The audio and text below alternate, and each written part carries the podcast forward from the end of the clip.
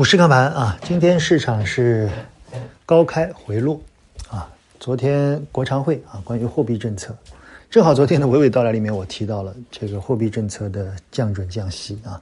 由于中美利差的原因，所以降息的概率非常低，所以可能马上会降准。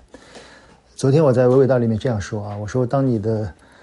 糖盒子里面只有了两颗糖，这个时候你打开的时候你想吃啊，但每吃掉一颗。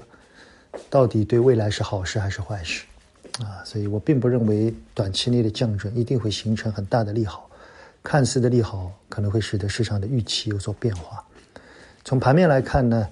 降准的利好主要的方向大家都看到了，一方面是部分的稳增长板块啊，还有呢就是前期消费的分化啊，更多的落地到了白酒上，因为白酒的业绩更好，而成长呢依然是下跌，所以整个市场其实没有变化。当下我觉得核心并不在于有多大的货币政策，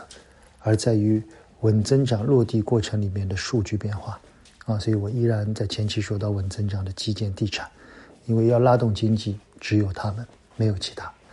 昨天的娓娓道来订阅内容，我们跟大家讲了一下策略啊，好久没有讲策略了，我把几个板块、行业跟大家重新梳理一下，把现在我们认为比较大的几个机会。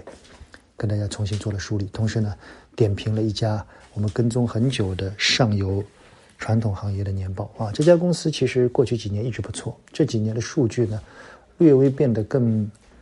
平稳一些啊。大家可以看一下，我们是比较详尽的分析了，好吗？更多内容在周末跟大家聊了。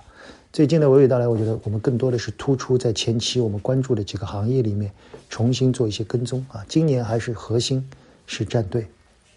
啊，所以该抛弃的要抛弃，仅供参考，谢谢大家。